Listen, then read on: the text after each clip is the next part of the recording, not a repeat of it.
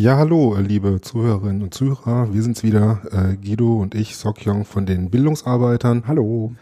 Äh, und wir sitzen hier heute zusammen in Düsseldorf bei dem Jens, Jens Nied vom Projekt Mentor und wir freuen uns, bei dir zu Gast zu sein, um uns mit dir ähm, zu unterhalten über dein Projekt, über euer Projekt. Ähm, Genau. Genau. Und äh, ich nehme mal direkt vorne weg. Es geht heute um Analphabet, äh, Analphabetismus beziehungsweise funktionalen Analphabetismus. Aber bevor wir so richtig inhaltlich einsteigen, lieber Jens, erzähl mal so ein bisschen, wer bist du und was machst du? Wer bin ich? Ja, mein Name ist Jens Nied. Ich bin äh, inzwischen 49 Jahre alt, schon seit 15 Jahren beim DGB Bildungswerk.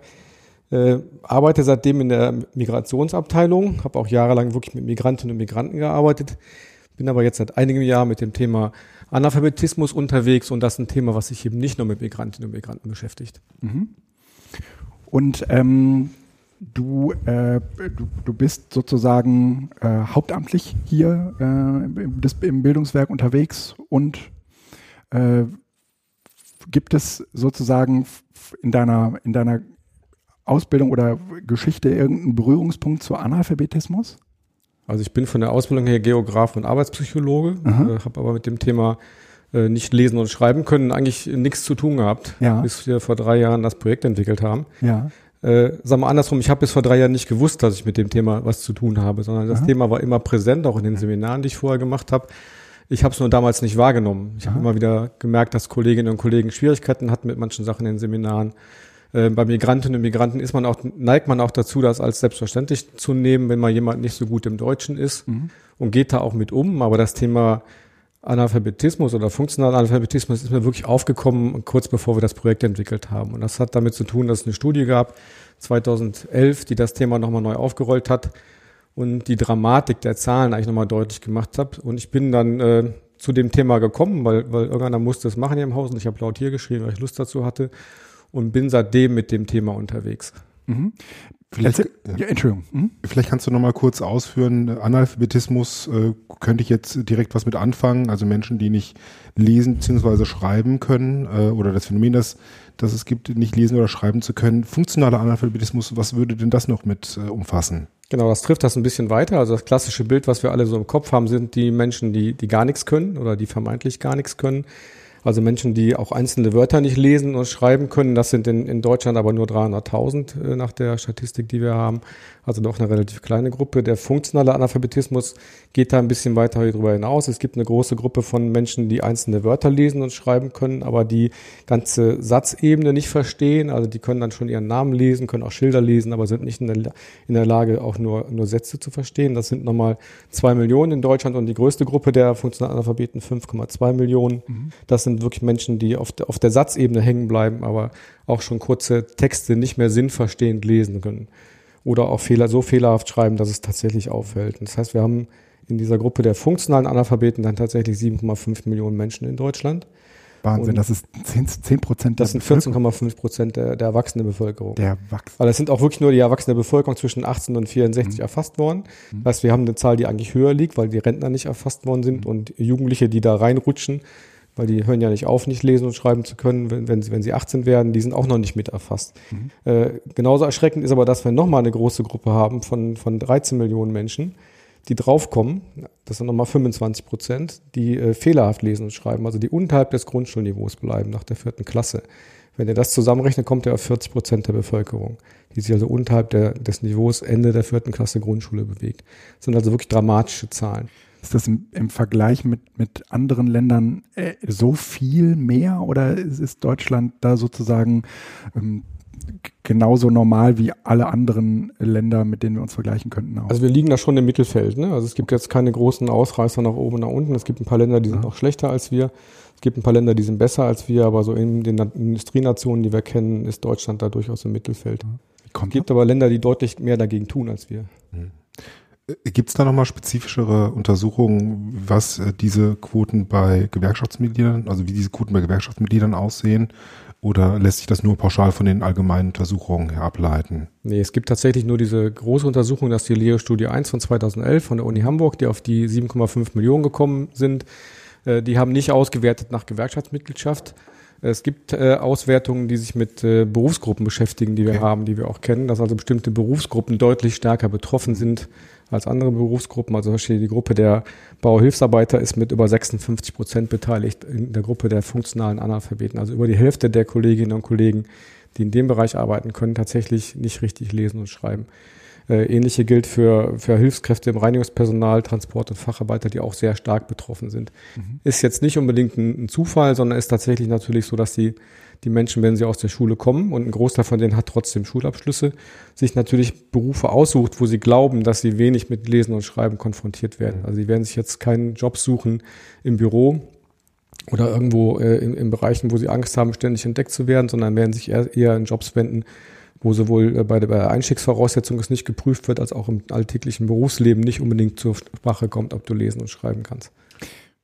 Ist dir das als Mensch klar? Also ne, nicht nur, dass du da eine Schwäche hast, sondern dass du da gegenüber anderen äh, Mitbürgern auch wirklich irgendwie, dass, dass, dass man es verheimlichen muss? Ähm.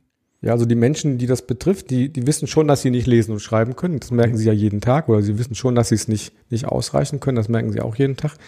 Es ist allerdings immer noch so, dass, dass viele Betroffene glauben, dass sie alleine mit dem Problem sind oder dass es nur eine mhm. kleine Gruppe von Leuten betrifft. Mhm. Und deswegen ist das auch wichtig, nicht nur um was dagegen zu machen, sondern auch um die Leute aus der Isolation rauszuholen, auch mit den Zahlen rauszugehen und zu sagen, ey, du bist nicht alleine, du bist einer von, von Millionen Menschen in diesem Land, die das Problem haben und die damit umgehen. Und es gibt auch viele Menschen, die bewiesen haben, dass man da wieder rauskommen kann. Aber es ist tatsächlich immer noch ein, ein Problem für viele Kolleginnen und Kollegen, sich auch mit dem Thema zu, zu outen, damit nach, nach außen zu gehen und sagen, ich kann das nicht, um sich auch offensiv Hilfe zu holen. Mhm. Mhm. Also jetzt gerade bei den äh, Gesamtzahlen, wenn du sagst, dass 40 Prozent jetzt auch in den Bereich reinfallen oder nochmal 25 Prozent mehr, die äh, auf der Ebene von Satzbau oder sagen wir mal, Verstehen von mittelschweren Texten äh, äh, da, darunter zu finden sind, äh, würde ich aus der Beobachtung der Seminare, die wir machen, durchaus zustimmen, dass das ja. mindestens 40 mhm. Prozent mhm. der Menschen, die bei uns auf Seminaren mhm. sind, die schon erhebliche Schwierigkeiten auch in einfachen Texten und Textverständnissen mhm. haben. Also ich glaube schon, also mich überraschen jetzt die Zahlen erstmal also insgesamt nicht. Ja. Vielleicht bei den Menschen, die, wo, wo es wirklich so ist, dass sie, dass sie eigentlich faktisch nicht lesen, lesen können. Das hm. Ja. Gibt es eine, gibt's eine Korrelation zum Schulabschluss? Also kann man sagen, je geringer der Schulabschluss, desto, desto höher die Wahrscheinlichkeit, dass sie, dass sie danach äh, Schwierigkeiten mit dem Lesen und Schreiben haben? Oder? Ja, die bringen ja Schwierigkeiten mit Lesen und Schreiben schon mit in die Schule. Also die machen ja nicht den Schulabschluss und danach wird dann das Problem festgestellt. Ich dachte, sie haben es dann verlernt, oder? Ja, ja, das ja. ist tatsächlich so. Also es ist schon feststellbar, dass natürlich in der Gruppe der, der funktionalen Analphabeten auch die Gruppe der, der Menschen ohne Schulabschluss höher ist als in der Gesamtbevölkerung. Ja. Und auch die Gruppe der Menschen mit äh, niedrigeren Schulabschlüssen oder Hauptschulabschlüssen auch größer ist als in der Gesamtbevölkerung. Das liegt, glaube ich, in der Natur der Sache. Wenn man nicht richtig lesen und schreiben kann, auch schon zu Schulzeiten, hat das natürlich was mit dem Schulerfolg zu tun. Ist aber trotzdem feststellbar, dass in die Gruppe der Funktionanalphabeten tatsächlich auch Leute mit mittleren Schulabschlüssen gehören, auch Leute mit Abitur gehören und zum Teil Leute mit Hochschulabschlüssen gehören, die das Problem haben. Mhm. Und da fragt man sich natürlich, wie kommen die durch? Aber auch da, jetzt im, im Rückblick, wenn ich drüber nachdenke, jetzt wo ich das Thema vor Augen habe, kann ich mich auch an Leute in der Uni erinnern, die große Schwierigkeiten hatten, mhm. ihre Hausarbeiten ordentlich zu formulieren. Das ist natürlich nicht die große Anzahl wie, wie jetzt in niedrig qualifizierten Bereichen. Äh, also es gibt schon eine große Gruppe von Menschen, die das nicht kann, die das mitbringt, wo, wo die Ursachen tatsächlich in der Kindheit liegen. Mhm. Also es gibt immer wieder Hinweise darauf, dass in, in der Gruppe der, der Analphabeten, der funktionalen Menschen sind, die aus schwierigen Elternhäusern kommen. Da spielen zum Teil Drogenproblematiken mit eine Rolle. Es gibt sicherlich auch in der großen Gruppe der, der Funktionalalphabeten Leute, die eine Lernbehinderung haben, die gehören da auch mit rein, mhm. aber es ist nicht die große Masse. Mhm. Es gibt äh, biografische Brüche, sei es Krankheiten oder andere Sachen, die in der Schule eine Rolle spielen, auch äh, sicherlich dass, dass man in der Schule gemobbt wird. Also es gibt äh, unwahrscheinlich viele verschiedene Gründe dafür, warum man nicht richtig lesen und schreiben lernt und warum man an irgendeinem Punkt in der Biografie abgehangen wird. Und was es auch gibt, und da kann man, glaube ich, auch einen Teil der, der Hochqualifizierten mit reinrechnen, ist eine Dequalifizierung im Laufe des Lebens. Mhm. Äh, es gibt eine, sicherlich eine kleine Gruppe, die aufgrund von, von medizinischen Faktoren irgendwann nicht mehr richtig lesen und schreiben kann, also wenn man einen Schlaganfall hat, aber das ist wirklich vernachlässigbar. Ne? Mhm. So, und ist tatsächlich äh, nicht in Deutschland, aber in England in der Längsschnittstudie erforscht worden, dass es wirklich eine Dequalifizierung im Laufe des Lebens gibt. Und das heißt, die, die Leute, die kommen aus der Schule und können was und verlernen es im Laufe des Lebens. Das kennen wir alle bei Fremdsprachen. Ja. Also wenn man aus der Schule rauskommt und hat ganz gut Englisch gesprochen und es nachher ja, nicht mehr anwendet und dann zehn Jahre später was Englisches sagen soll, ist man ziemlich verraten und verkauft. So, und so muss man sich das, glaube ich, vorstellen.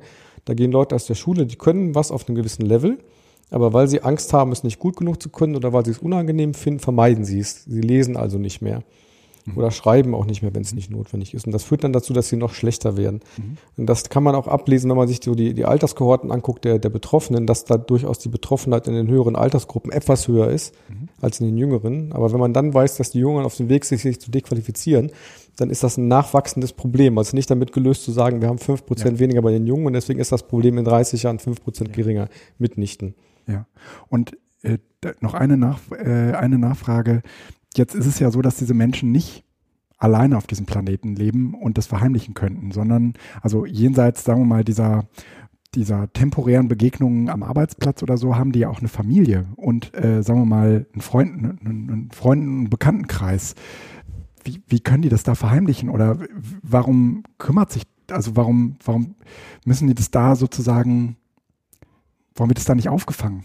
Also erstmal darf man, glaube ich, nicht unterschätzen, welche Leistungsfähigkeit diese Menschen an den Tag legen, wenn sie nicht richtig lesen und schreiben können.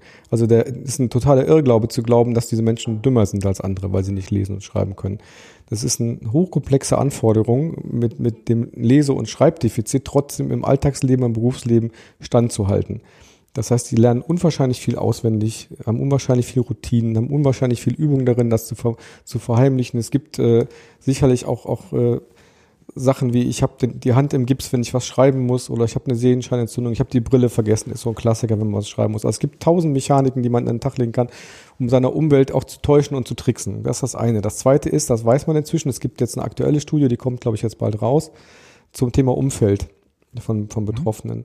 Und da hat man schon festgestellt, dass das eigentlich nicht so ist, dass die um, das Umfeld das nicht weiß, sondern es gibt eine, eine große Gruppe von Mitwissenden um, um diese Betroffenen herum und man unterscheidet dann nochmal bei den Mitwissenden offene Mitwissende und verdeckte Mitwissende. Also es gibt also Mitwissende, die das offenlegen, die sagen, ich weiß, dass du das nicht kannst. Und ich biete dir vielleicht meine Hilfe an im Berufsleben, dass ich sage, komm, ich weiß, du hast Schwierigkeiten, deine Arbeitsberichte zu schreiben. Wenn du was machen musst, kommst du zu mir und ich helfe dir. Mhm. Die machen also auch das offen, dass sie mitwissen. Und es gibt eine große Gruppe von verdeckten Mitwissern. Die sprechen das nicht an. Die sagen nicht, hier, ich weiß, du hast ein Problem, aber sie helfen trotzdem mhm. oder machen zumindest keine Schwierigkeiten das ist, und bieten damit so ein etwas geschützteres Umfeld. Und äh, das ist natürlich in der Alltagssituation für den Betroffenen ganz gut, weil er sein, sein Leben leben kann, führt aber nicht dazu, dass derjenige sich auf den Weg macht zum Lernen. Und wenn du mal ehrlich bist, Guido, wann hast du das letzte Mal deiner Frau einen Brief geschrieben oder mit Freunden dich irgendwie durch Lesen oder Schreiben irgendwie ausgetauscht? Ich glaube, man kann auch sehr gut soziale Interaktion mit Menschen haben, ohne dass das zum Thema wird. Ja, und ihr seid ein gutes Beispiel. Also, weil ja. ich euch jetzt beobachte, seid ihr ja sehr viel interaktiv unterwegs und im Internet unterwegs, ne? Und gerade solche Sachen wie Facebook oder, oder solche, solche Sachen sind bei Menschen, die nicht richtig lesen und schreiben können, hoch beliebt. Ist also nicht so, dass sie sich nicht in Facebook rumtreiben, mhm. sondern genau das, dass sie mal eine WhatsApp schreiben können mit drei Wörtern oder mal einen Facebook-Eintrag schreiben können. Das machen die sehr gerne. Emojis sind ja ganz hervorragend. Ne? Oh, das ja, ist super, aber auch kurze Texte, ja. Autokorrekturen im Handy, ja. was immer auch geht. Und ganz ehrlich, wer von uns macht sich dann darüber Gedanken, wenn er irgendwas geschrieben kriegt in WhatsApp, was fehlerhaft ist? Keiner. Mhm. Weil es eh dauernd passiert, dass man nicht aufpasst beim Eintippen. So, deswegen ist das auch durchaus ein Weg, den die nutzen können um, um in der, an der Gesellschaft teilzuhaben. Es hört immer dann auf und da fallen sie dann auch auf oder da wird es stressig, wenn, wenn im Berufsleben oder im Privatleben plötzlich Anforderungen auftauchen, die nicht vorhersehbar sind. Und das ist auch das, wo wir immer wieder hören, dass da auch so, so Brüche passieren oder auch manchmal im, jetzt im positiven Sinne Brüche passieren, dass Leute sich aufmachen zum Lernen, wenn im, im Arbeitsalltag plötzlich irgendwas neu wird. Da, da, wechselt der Kollege, der bisher geholfen hat, der ist nicht mehr da. Es gibt eine neue Maschine, es gibt eine neue Arbeitsanleitung, irgendwas. Und plötzlich ist alles das, was vorher Routine war, was machbar war, in Frage gestellt. So, und da kann es passieren, dass Leute tatsächlich kündigen und rausgehen, weil sie nicht entdeckt worden werden wollen. Oder es kann tatsächlich sein, dass in dem Moment jemand sagt, pass mal auf, so, ich, ich fange jetzt nochmal an. Oder auch ein Kollege kommt, sagt immer, jetzt musst du was tun. Und jetzt musst du dich mal auf den Weg machen. Was tut das Projekt Mento, um sozusagen mit dieser Beobachtung umzugehen?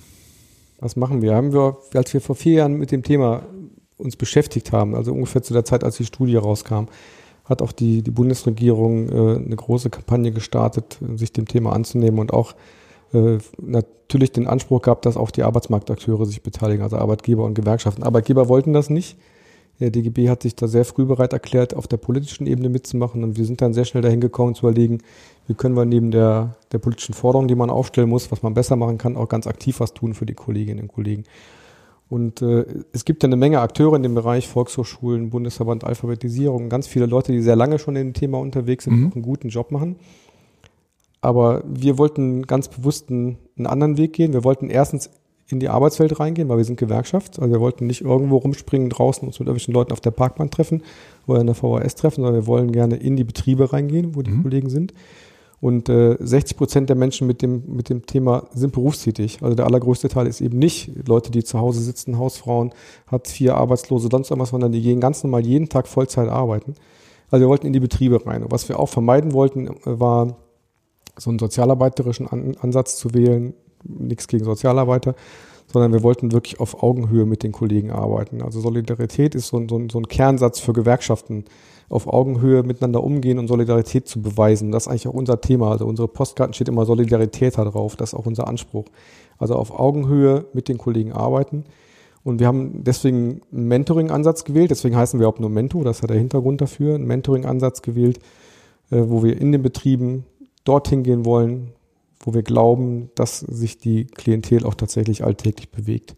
Mhm. So, deswegen haben wir ein, Konzept entwickelt, wie man Kontakt aufnehmen kann äh, zu, zu, Menschen, die sich mit dem Thema beschäftigen wollen und die an ihrem Arbeitsplatz direkt dann als Ansprechpartnerin und Ansprechpartner für die betroffenen Kollegen zur Verfügung stehen. Es ist ein, mhm. ein Ansatz, der, der weniger davon ausgeht, dass wir jetzt in die Betriebe gehen und entdecken. Also wir sind nicht, wir sind keine, keine Autor. Also wir gehen nicht in die Betriebe rein und sagen, mhm. so, jetzt habe ich bei dir drei Sachen entdeckt, die du nicht kannst und jetzt weiß ich, du bist ein Analphabet, sondern wir, wir thematisieren das in den Betrieben, wir machen es wirklich zum Thema in den Betrieben, auf Betriebsversammlungen mit Plakaten, dass die Leute wissen, ey, das gibt das Thema und dass auch die Betroffenen wissen, ey, da hat uns einer äh, nicht im Blick in dem Sinne, der entdeckt dich jetzt, aber da ist mhm. jemand, der hat das Problem erkannt und zu dem kann ich hingehen tatsächlich. Ne?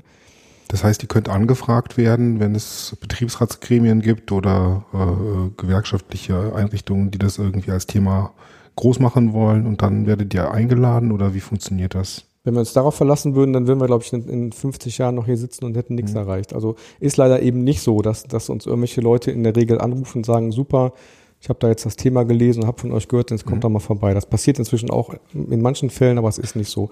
Es ist tatsächlich ein Thema, was, was die große Masse der Menschen auch in den, in den Betrieben nicht im Blick hat. Das heißt, wir sind schon da proaktiv. Also wir gehen mit unseren Kolleginnen und Kollegen in die Betriebe rein und sagen, wir hätten gerne mal bei euch einen Termin beim Betriebsrat oder der Personalabteilung, wir machen beides. Wir haben da mal ein Thema, was wir euch mitbringen wollen, was wir euch mal vorstellen wollen und dann mit den Kollegen gemeinsam diskutieren, was man im Betrieb machen kann. Und wir werben natürlich auch außerhalb der Betriebe ganz offensiv um, um Mentorinnen und Mentoren, die, die einfach frei für sich entscheiden wollen, dass sie in dem Betrieb als Mentor oder Mentorin arbeiten wollen. Also wir gehen auch die beiden Wege in der Ausbildung, wir bilden ja die Mentoren dann auch aus. Wir gehen einmal den Weg, dass wir offene Ausschreibungen machen in jedem, jedem DGB-Bezirk, den wir betreuen. Da kann sich jeder oder jeder einfach anmelden und an, an den Ausbildungen teilnehmen. Das ist auch kostenlos, weil wir gefördert werden. Oder wir haben Kooperationsbetriebe, inzwischen eine relativ große Zahl, wo wir direkt mit dem Betrieb kooperieren, wo wir in den Betrieben eigene Netzwerke aufbauen, in-house ausbilden und auch mhm. im Betrieb nachher die Netzwerke weiter betreuen. Mhm. Mhm.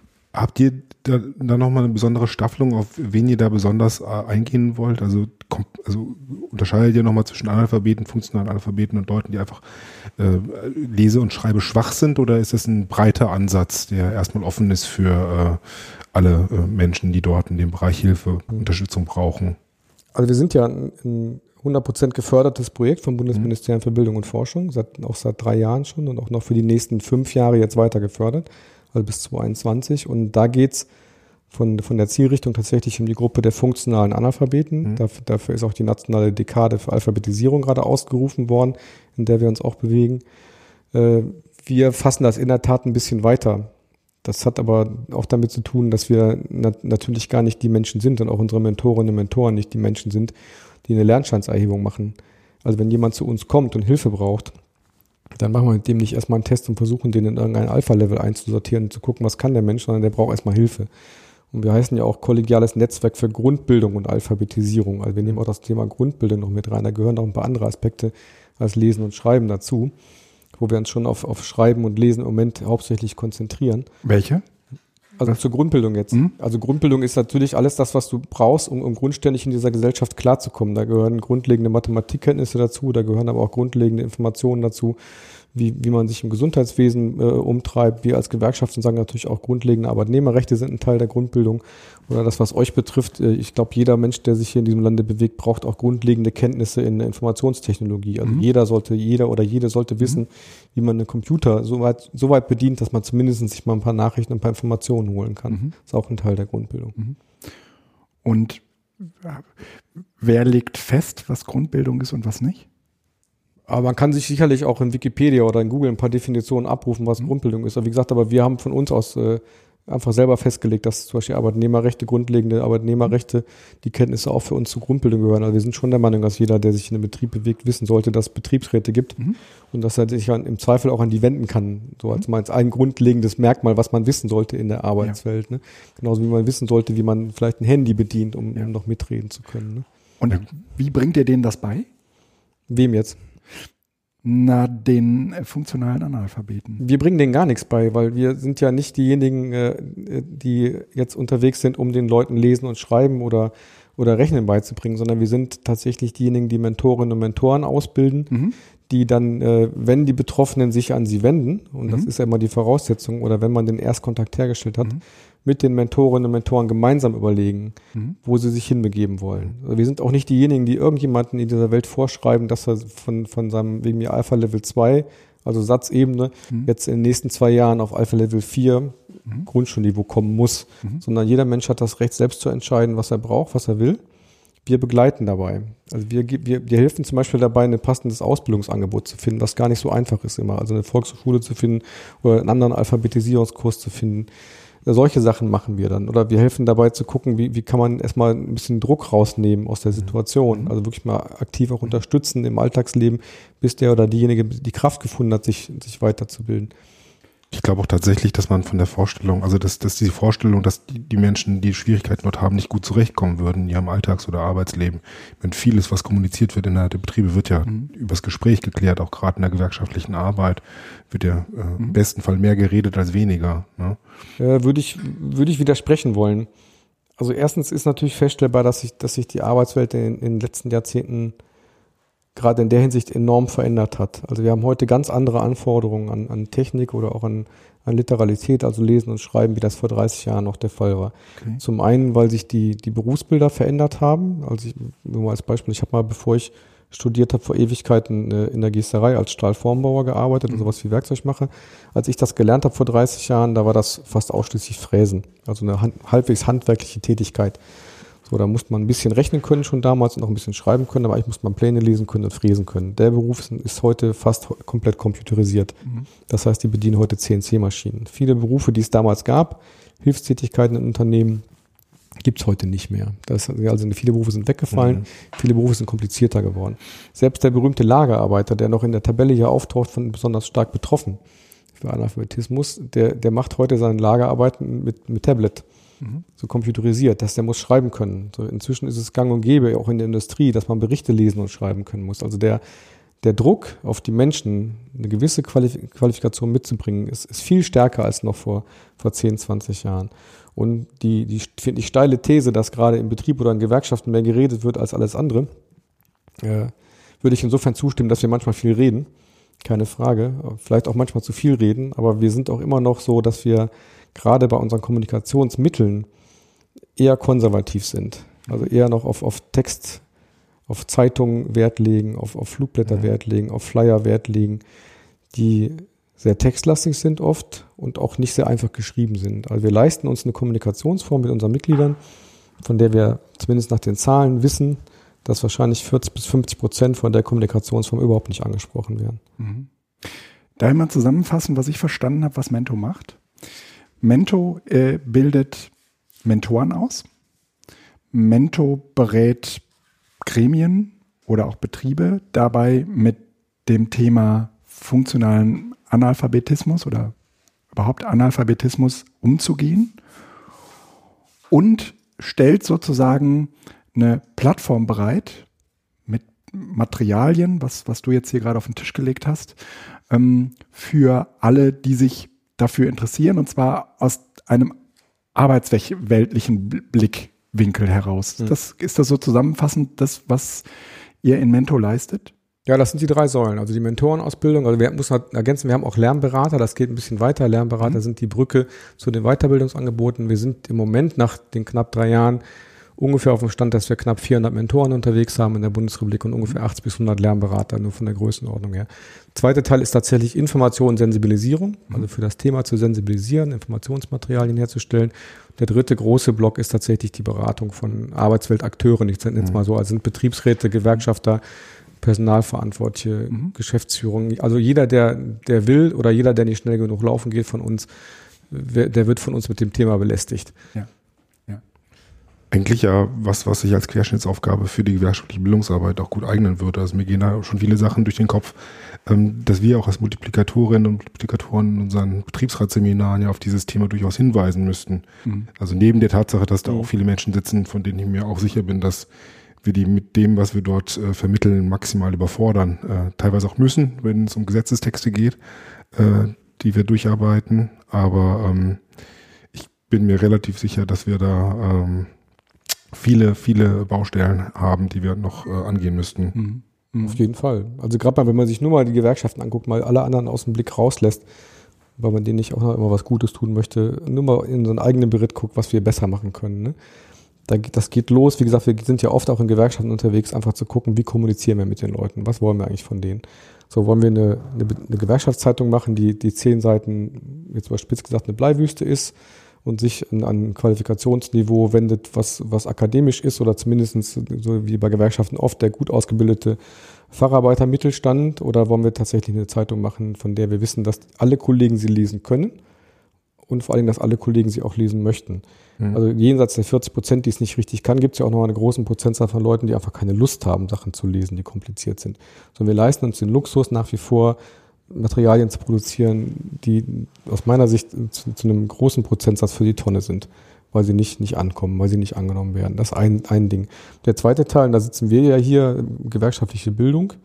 Ne, da da geht es eben nicht nur darum, dass wir den Teil mit Mentor abdecken, dass wir Mentorinnen und Mentoren ausbilden, das ist ja auch ein Teil der gewerkschaftlichen Bildung, sondern genauso wichtig, dass wir tatsächlich gucken, ah, wie kriegen wir das, das Thema Analphabetismus in, in, die, in die Breite, und dazu ist es tatsächlich notwendig, neben den speziellen Qualifizierungen, die wir anbieten, äh, zum Beispiel in die Betriebsratsqualifizierung reinzugehen und dieses Thema als Querschnittsthema einfach auch anzubringen. Also den Leuten einfach zu sagen, wenn du zurück in deinen Betrieb kriegst nach deiner Grundausbildung, da musst du nicht Alphabetisierungsexperte sein, aber du sollst wenigstens so weit sein, dass du das Thema kennst und in der Lage bist, vielleicht, wenn ein Kollege vor dir sitzt, ein Problem hat, zu erkennen, dass es daran liegen könnte. Das ist das Minimum, das, was, was ich anstreben würde. Äh, das ist nicht kein, kein besonders komplizierter Ansatz, aber es ist besonders kompliziert umzusetzen. Ich habe ja vorher erzählt, dass ich aus der Migrationsabteilung komme, das ist ja auch ein Querschnittsthema. Wir sind da seit 15 Jahren dran, zu versuchen, das Thema Migration in die Querschnittsarbeit der Betriebsratsqualifizierung einzubringen. Ist uns auch noch nicht wirklich in der Breite gelungen, das Thema mitzufahren. Das ist natürlich auch erklärbar dadurch, dass alle glauben, sie haben eh schon genug zu tun und natürlich auch alle Betriebsratsqualifizierer eh schon Probleme haben, ihr umfangreiches Wissen in der vorgesehenen Zeit auch wirklich an den Mann oder an die Frau zu bringen. Also da müssen wir ein bisschen besser werden, glaube ich, dass wir gucken, dass wir mhm. die Themen tatsächlich einbeziehen. Mhm. Die zweite große Aufgabe, und die betrifft uns auch alle, ist tatsächlich zu gucken, mit, mit welchen methodischen Ansätzen gehen wir in die Bildungsarbeit. In dem Wissen, dass wir gerade in der betrieblichen Arbeit, in der Betriebsratsqualifizierung oder in der politischen Bildung einen großen Teil der Kolleginnen und Kollegen da sitzen haben, die zumindest leseungewohnt sind. Ich formuliere es mal sehr vorsichtig.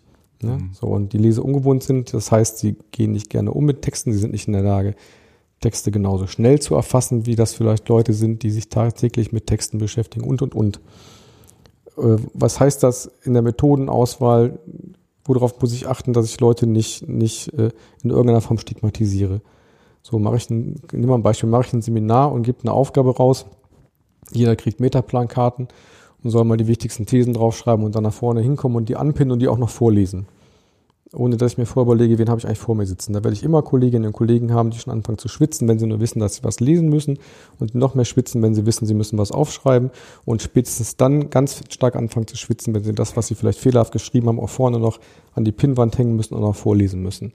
So, und da müssen wir uns tatsächlich überlegen, welche Methode ist erstens angemessen und welche Methode ist auch notwendig in dem Moment. Also was brauchen wir tatsächlich an, an Literalität und, oder an, an, an Schreib- und Lesefähigkeiten in dem Moment, um das Ziel, was wir haben, mhm. erreichen zu müssen. Und ich glaube, da müssen wir ein bisschen, ein bisschen differenzierter an das Thema rangehen, ein bisschen vorsichtiger an das Thema rangehen. Das können wir nicht überall. Du hast gesagt, so bei Gesetzestexten ist es irgendwann schwierig. Ne? Aber selbst da, also ich, hab, ich bin auch Betriebsrat hier und ich habe auch Betriebsratsqualifizierung selber als Teilnehmer gemacht und ich habe Qualifizierungen erlebt äh, zum Betriebsverfassungsgesetz, wo wir im Kreis gesessen haben und dann hat uns der Rechtsanwalt gesagt, schlag doch mal Paragraph tralala tralala auf, äh, nimm mal Absatz B und lese das mal vor, Kollege. Und das ging im Kreis. Und ich kam mir vor wie früher im Lateinunterricht. Äh, so im Lateinunterricht war ich damals derjenige, der immer geschwitzt hat, wenn er wusste, er muss Satz 38 übersetzen, weil ich konnte es nicht. Ne? So Gesetzestext konnte ich vorlesen, aber es gibt sicherlich Kolleginnen und Kollegen, die auch da im Kreis sitzen und schon Schwierigkeiten hätten, das Ding vorzulesen, geschweige denn davon Schwierigkeiten haben, das zu verstehen, was sie vorlesen. So, und da äh, da müssen wir einfach Mittel und Wege finden, da, da mit anderen Methoden zu arbeiten. Weil das heißt ja nicht, dass die Kollegen schlechtere Betriebsrätinnen oder Betriebsräte sind, weil sie nicht lesen und schreiben können. Ja. Kennst du Beispiele aus deiner Bildungspraxis, äh, Sokyong, wo, wo du ähm, denkst, naja, na, du hast es mhm. zwei oder dreimal angedeutet, da überfordern wir sie, aber wir müssen es eben auch und wo du denkst, da müsste man zumindest einen individualisierteren Zugang finden und wenn ja, wie gehst du denn in so einer Situation damit um? Also ich glaube, um, um diese, dieses Amt wirklich so auszufüllen, ähm, dass man handlungsfähig wird, braucht man schon eine gewisse Kompetenz in dem Bereich oder zumindest Leute drumherum, die das kompensieren. Hm. Mal davon abgesehen, dass es ja auch zu Spannungen innerhalb von so Gremien führen können, wenn klar ist, dass es immer die gibt, die äh, Protokoll schreiben, vielleicht auch in der Regel Frauen oder die lesen oder die jetzt solche Sachverhalte aufarbeiten und solche, die dann sich dadurch auszeichnen, dass sie mithören und mitreden. Ja muss nicht an der, an der Alphabetisierung liegen, aber ich glaube, also so, so eine Beobachtung würde ich auch durchaus immer mal wieder sehen, wenn du mhm. jetzt auch gerade mit so einem geschlechtsspezifischen Blick auf so Arbeitsgruppen drauf gehst mhm. oder auch in Gremien guckst, dass ja auch schon diese Tendenz da ist, dass dann den Frauen gerne überlassen wird oder denen in der kaufmännischen auf Ausbildung sind, dass sie das dann schreiben dürfen in Arbeitsgruppen. Mhm. Ähm, ich ich glaube, wir, wir zeichnen uns ja schon in der Bildungsarbeit dadurch aus, dass wir schon in der Lage sein sollten, Sachen und äh, Sachverhalte gut erklären zu können und die auch im Zweifelsfall zwei oder ja. dreimal erklären zu können. Ich glaube, das ist auch was, was unabhängig davon, ob man was zum Lesen rausgibt, immer auch immer auch quasi geleistet werden muss. Ähm, ich glaube auch, dass die Anforderungen für Betriebsratsarbeit so hoch sind, in, in dem, wenn es auch um die, um die formale Erfüllung quasi von Antragstellung und so weiter geht, dass man schon auch auf ein gewisses Niveau kommen muss. Also ich hätte schon ein hohes Interesse dran, jetzt auch in, in Austausch bei den Überlegungen, die ihr hier bei dem Projekt anstellt und macht, wie man Menschen dazu bekommt, sich erstens also diesem Thema zu öffnen, vielleicht auch, wenn sie betroffen sind, dann so weit zu öffnen, dass sie sich auch dahin begeben, Schritte zu gehen, dass es besser wird. Mhm. Ähm, Mhm. Man kann das ein Leben lang auch machen, ohne dann irgendwie groß weiterzukommen. Aber ich, ich nehme schon wahr, dass, dass, ähm, ähm, dass die Anforderungen steigen und das, das teile ich auch mit dir, dass, äh, dass das ein Thema, das eher noch höhere Präsenz bekommen wird mit den Umstellungen, die wir gerade in der Arbeitswelt beobachten. Mhm. Ein Gegenbeispiel wollte ich bringen aus der gesellschaftspolitischen Bildung. Also wenn es um Lesekreise geht zum Beispiel, da machen wir das in, in, in manchen Seminarformen auch, dass wir auch Lesekreise machen, aber da auch bewusst thematisieren und zum, zum Beispiel die Frage vorab stellen, wie die Lese Erwartungen, Leseerfahrungen und Lesekapazitäten sind und auch versuchen, so transparent und so solidarisch mit umzugehen, wie es möglich ist. Und dann auch Stück für Stück Sachen gemeinsam durchzugehen, freiwillig vorlesen zu lassen und dann auch immer wieder Zusammenfassungen zu machen, um auch so ein Textverständnis zu schulen. Also da, glaube ich, nehmen wir schon, also sind wir auch so in einer Tradition von Lesekreisen mit drin, die mhm. auch bewusst mit dem Hinterkopf hat, dass Lesekreise? Es, ja, ja, Lesekreise, marxistische Lesekreise, Guido. Oh ja, gemeinsames Lesen im Kreis, ja, das Kapital, ne, von vorne bis hinten, weil klar ist, dass das auch nicht einfach geschrieben ist, selbst ja. für Leute, die jetzt, sagen wir mal, bisschen zu akademisch geprägt sind, um dann okay. zu, gemeinsam zu, zu, zu, diskutieren, was da eigentlich drin steht und was es in der Konsequenz heißt. Ja. Ne, also ich glaube, man kann das auch so machen, dass es nicht bloßstellend ist, aber ich stimme dir dazu, da gibt es auch viele Unüberlegtheiten, ne, wie man damit umgeht. Ich, ich, ich sag mal kurz, wie, wie ich damit umgehe im Seminar. Ich kenne auch die Leute. Also ich beobachte seit 16 Jahren ungefähr, dass die, dass es Leute gibt, die bei mir im Seminar wahnsinnig viel ausdrucken und dann bleibt das beim Drucker liegen und keiner packt das je an. Dann gibst du das den Leuten, ja, das muss ich alles zu Hause noch lesen. So, ja. Ähm, mhm. Und es könnte, es ist natürlich eine Unterstellung, es könnte damit zu, zu, zusammenhängen. Und äh, meine Umgangsweise damit ist eigentlich weniger ähm, das zu identifizieren und damit so, und auch mit den Leuten dazu ins Gespräch zu kommen, sondern meine Umgangsweise ist, vielleicht ist es auch total feige, ja, ähm, dafür zu sorgen, dass es zumindest in diesen, in diesen Gruppensituationen nur Lernumgebungen gibt, in denen die ihre Schwächen nicht äh, präsentieren müssen. Also ich, ich, ich gebe zum Beispiel so gut wie nie mehr Texte aus. Hab ich, also mache ich halt einfach in Seminaren nicht mehr, ja. Weil, ehrlich gesagt, es mindestens ein gutes YouTube-Video gibt, was, mhm. was nicht den Text ersetzen kann, würden wir jetzt sagen wir als textaffine Menschen sagen, ja.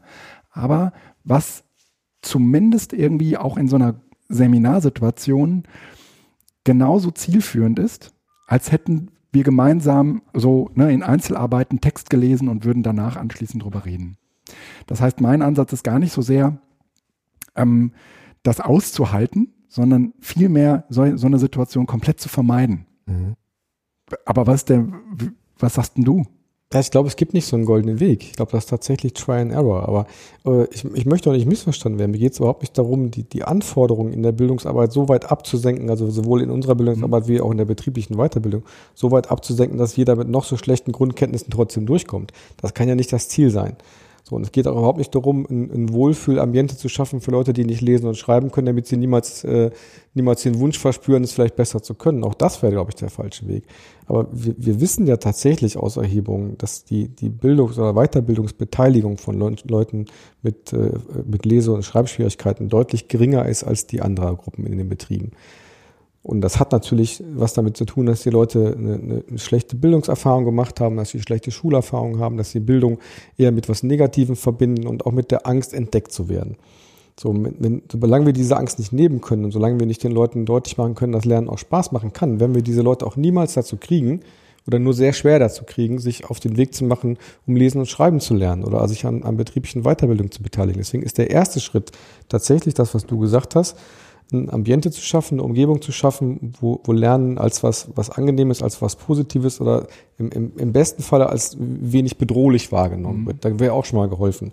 So, wenn das geschafft ist, also ich sag mal, wenn ich im Betrieb jemand dazu kriege, der niemals eine Weiterbildung gemacht hat, der Mensch, den wenigstens dazu kriege, einen Erste-Hilfe-Kurs mitzumachen, indem ich den Erste-Hilfe-Kurs so umbaue, dass er nicht nachher eine schriftliche Prüfung machen muss, dann hat der Mensch vielleicht das erste Mal in seinem Leben ein positives Erlebnis mit dem Thema Bildung und ist vielleicht danach ansprechbar durch unsere Mentorinnen und Mentoren oder wen auch immer, sich zu überlegen, auch, auch den weiteren Weg zu gestalten und vielleicht tatsächlich irgendwann in seinem Leben bei der Volkshochschule zu sitzen, lesen und schreiben zu lernen und je nachdem, wie weit er kommt, vielleicht sitzt er irgendwann bei dir im Kapitallesekurs und liest mit dir gemeinsam das Kapital. Ich glaube, das ist für die meisten Leute ein Fernziel, mit denen wir hier arbeiten.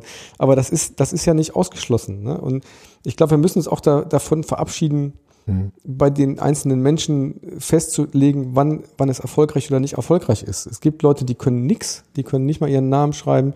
Für die geht eine ganz neue Welt auf, wenn sie nach drei Jahren in der Lage sind, ihren Namen zu schreiben und ein Türschild zu lesen. Das ist ein riesengroßer Erfolg für diese Menschen, darf man nicht verkennen. Für den nächsten ist es ein großer Erfolg, wenn er im Betrieb seine Arbeitsanweisungen lesen kann. Und für den nächsten ist es ein großer Erfolg, wenn er Bücher schreiben kann. Auch das gibt's. Es gibt einen Menschen, der früher nicht lesen und schreiben konnte, den ich kenne, der ist inzwischen Verleger. Also auch da ist die Range unglaublich breit und alles sind für jeden einzelnen Menschen wahnsinnige Erfolgserlebnisse.